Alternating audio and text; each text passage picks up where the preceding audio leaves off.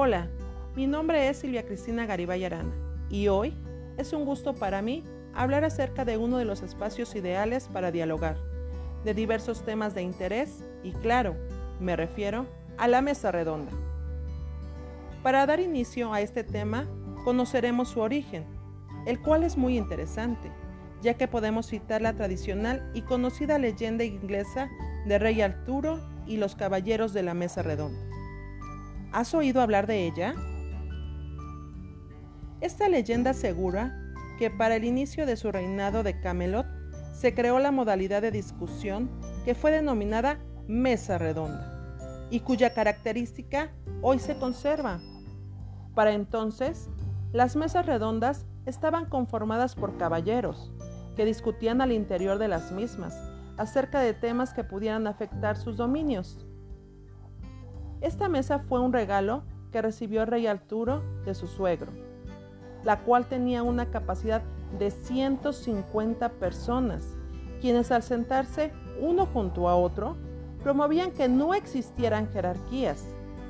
Los debates allí realizados permitieron que la, que la calma reinara por mucho tiempo en el reino.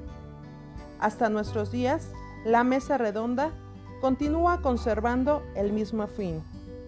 Ser un espacio en donde cada quien tiene algo que decir y aportar, y la cual cuenta con ciertas características, como, las, como lo son los participantes en ella, y nos referimos a los expositores, quienes plantean la información que han investigado y comparten sus puntos de vista. El moderador, encargado de presentar la introducción a la mesa, dar la palabra a los expositores o al público y exponer las conclusiones. Y por último, el público, que escucha atentamente a los expositores, formula preguntas para resolver sus dudas y en ocasiones hace observaciones breves. La participación en las mesas redondas no es espontánea. Se acuerda de antemano el tema, el orden de las intervenciones y el tiempo destinado para cada una. Es muy posible que los expositores tengan opiniones que se contrapongan. Sin embargo, no se propicia el enfrentamiento, ni se trata de dar la razón a un expositor en particular.